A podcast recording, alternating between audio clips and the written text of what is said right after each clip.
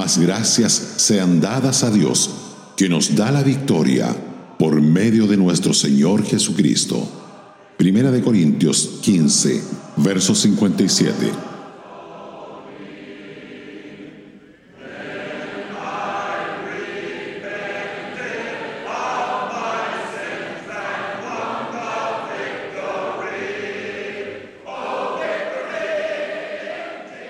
Ninguna mente creada podrá comprender jamás la magnitud de la victoria que el Señor Jesús obtuvo en la cruz del Calvario. El Evangelio de Juan nos dice que venció al mundo y juzgó a Satanás, el príncipe de este mundo. Pablo a los colosenses les dice que triunfó sobre principados y potestades, y a los corintios le dice que conquistó a la muerte que ahora es sorbida en victoria. La victoria del Señor Jesucristo es nuestra victoria como la victoria de David sobre Goliat trajo liberación a todo Israel. Así, el triunfo glorioso de Cristo se comunica a todos los que le pertenecen. Por lo tanto, podemos cantar con Horacio Bonar, es nuestra la victoria, por nosotros con poder el poderoso surgió, por nosotros la batalla peleó y el triunfo ganó, es nuestra la victoria. Somos más que vencedores por medio de aquel que nos amó.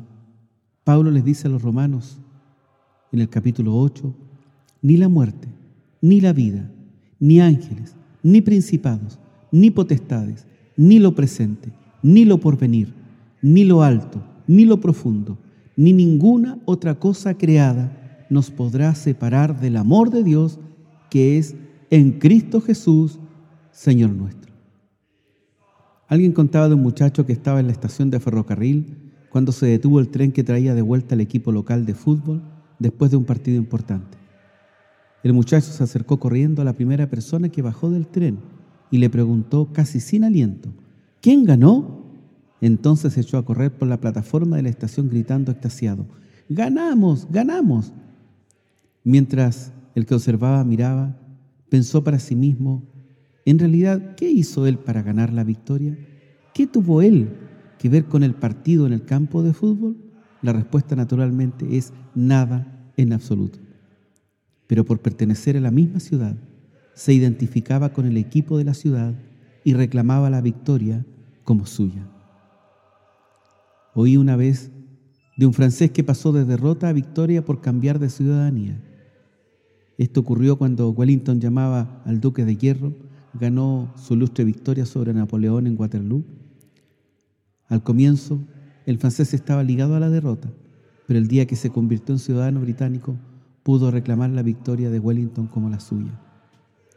Por nacimiento, todos somos súbitos del reino de Satanás y por lo tanto estamos del lado de los perdedores. Pero en el momento en que recibimos a Cristo como Señor y Salvador en nuestras vidas, pasamos de la derrota a la victoria.